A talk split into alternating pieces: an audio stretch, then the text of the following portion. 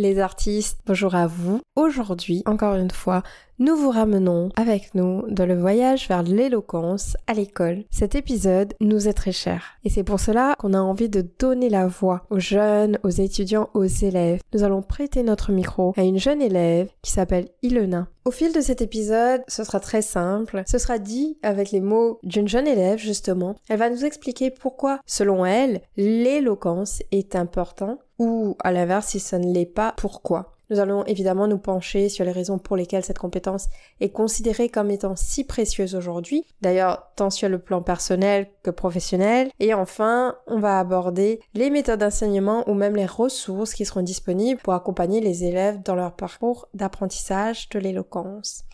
Cet épisode ne sera pas très long, J'espère que vous avez tous hâte, autant que moi, d'écouter Ilona qui va bientôt prendre la parole. Salut Ilona, est-ce que tu pourrais nous dire un peu plus sur toi, s'il te plaît?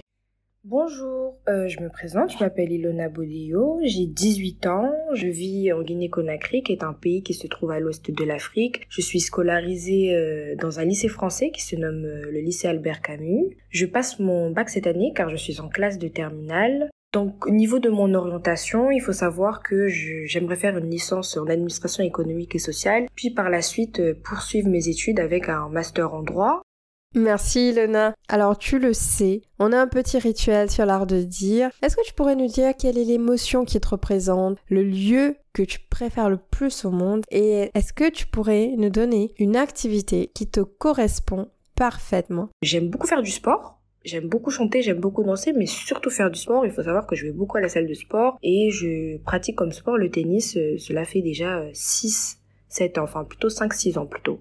Il y a souvent des lieux où je me sens le mieux, mais surtout un lieu en particulier qui est euh, quand je suis entourée de ma famille. Je trouve que lorsque je suis auprès de ma famille, c'est là que je me sens le plus à l'aise et euh, le mieux. Si je devais me caractériser avec euh, une émotion, je pense que je choisirais le dynamisme. Je suis toujours partante pour des programmes, encore faire des activités. Je suis une personne très active, donc très dynamique. Super. Moi, j'adore quand je vois les jeunes aussi motivés que toi, avec autant de choses à faire, autant de choses qui vous passionnent, que ce soit le sport, les activités, les énigmes, les jeux. Il y a tellement de choses. Et c'est vrai que des fois, ça m'attriste un peu quand je vois certains jeunes qui peuvent passer toute leur journée à ne rien faire. Et quand je dis à ne rien faire, c'est pas juste rester sur le téléphone, hein. c'est vraiment rien faire. Et ne pas s'aventurer, ne pas être curieux. Et c'est vrai que nous, on a envie de mettre en avant les jeunes qui ont quelque chose à dire, qui ont une opinion à partager.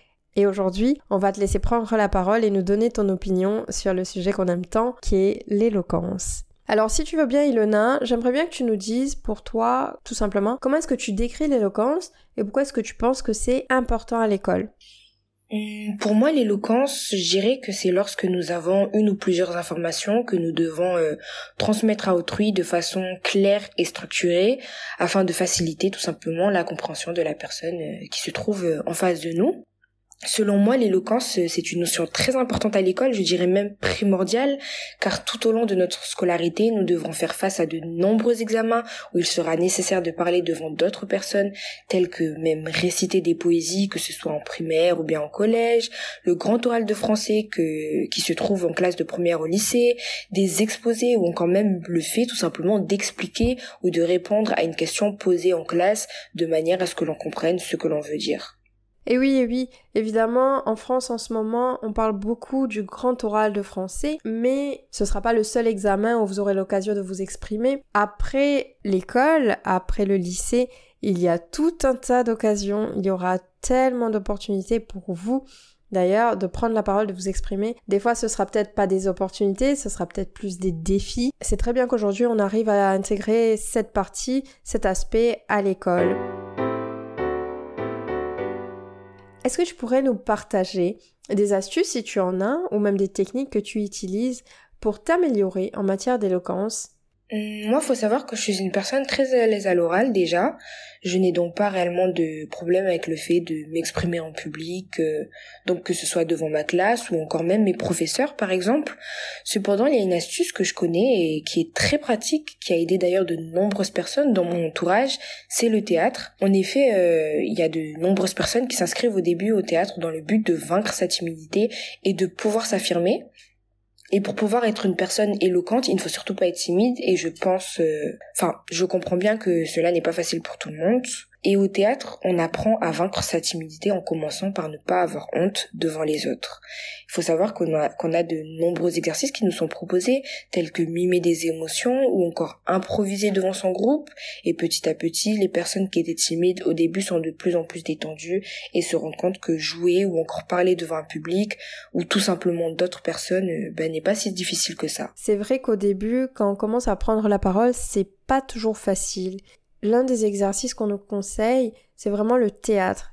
Et tu me diras, ce n'est pas non plus facile, parce qu'il faut quand même arriver à articuler, prendre la parole devant plusieurs personnes, et en plus ne pas oublier ses paroles en question. À la fin de l'année, à la fin des 3-4 mois que vous avez passé à essayer d'apprendre un texte et de le réciter devant des gens, eh ben sachez que ça a un énorme impact, ne serait-ce que sur la peur du ridicule parce que vous allez prendre des rôles, peut-être des personnages qui sont tout aussi absurdes et ridicules les uns que les autres. Ça va vous permettre de travailler cette peur du ridicule. Et ça, c'est extrêmement utile de faire, surtout à, cet âge, quand on grandit, qu'on commence à se dire, ah là là, les gens vont nous regarder, ils vont penser quelque chose en fonction de ma tenue, en fonction de comment est-ce que je parle, de mon accent et tout ça. Très très bonne astuce que tu nous remontes là. On a parlé de techniques, on a parlé d'astuces que tu partages avec nous, mais est-ce que pour toi, concrètement, tu vois l'intérêt de l'éloquence? Est-ce qu'il y a des avantages à s'entraîner à avoir une meilleure éloquence? Il faut savoir que l'éloquence peut permettre aux élèves de pouvoir euh, mieux s'exprimer et donc de façon claire, précise et assez structurée afin de faciliter la compréhension pour les autres personnes. Par exemple, si on veut avancer nos idées dans un projet de groupe, bah, il est important de bien savoir s'exprimer pour convaincre les autres d'accepter euh, bah, tout simplement nos idées. Eh ben, je suis entièrement d'accord avec toi je trouve que tout cela commence à la maison. Soit les parents nous considèrent comme des enfants et on n'a jamais l'occasion de parler, de prendre la parole, que ce soit à table, devant les membres de sa famille ou autre, soit les parents nous considèrent comme un membre à part entier et on aura cette opportunité de parler. Quand on commence à parler devant des adultes, devant d'autres personnes qui sont peut-être plus âgées que nous, on se dit ah ben on a envie de les convaincre sur certaines choses. J'ai rencontré moi par exemple des jeunes qui me disaient que pour eux, le plus gros défi, c'était de faire comprendre aux parents qu'il fallait recycler. Et ce n'était pas facile parce que ce ne sont pas les mêmes enjeux, ce ne sont pas les mêmes problématiques pour chaque génération. Pour y arriver, il fallait que l'élève arrive à construire son argumentaire et puisse être convaincant. Et tout cela commence dès son plus jeune âge en fait, dès notre plus jeune âge, à l'école, avec les membres de la famille, avec les amis. Apprendre à convaincre, apprendre à parler, tout simplement dans la vie de tous les jours. On va rester un peu sur la même thématique. Comment est-ce que tu penses que l'éloquence pourrait aider les élèves bah, dans leur vie euh, quotidienne en dehors de l'école, que ce soit dans les interactions, les présentations ou autres? Je dirais développer ses compétences en éloquence à l'école ne nous sert pas que pour celle-ci, mais aussi pour la vie euh, quotidienne. Ce n'est pas qu'à l'école que nous avons besoin d'éloquence, mais aussi pour la vie de tous les jours. Prenons l'exemple euh, bah, du monde du travail, il est possible que nous soyons amenés à expliquer ou nous exprimer devant des collègues afin d'expliquer un certain point de vue ou autre. Cependant, à l'heure actuelle, euh, l'éloquence, euh, pour moi en tout cas personnellement, me sert même quand je veux expliquer euh, quelque chose bah, à mon entourage, donc mes amis ou encore ma famille. Eh oui, eh oui, encore une fois, je trouve que tu arrives à bien expliquer tout cela avec tes propres mots et j'espère que d'autres jeunes comme toi comprendront, certainement qu'ils le comprennent déjà, entendront ce que tu dis et arriveront à mettre en pratique toutes les astuces que tu nous expliques ici. J'aimerais maintenant que tu nous parles un peu plus, si ça s'est déjà présenté pour toi en tout cas, euh, les défis est-ce que tu as été confronté à certains défis en matière d'éloquence?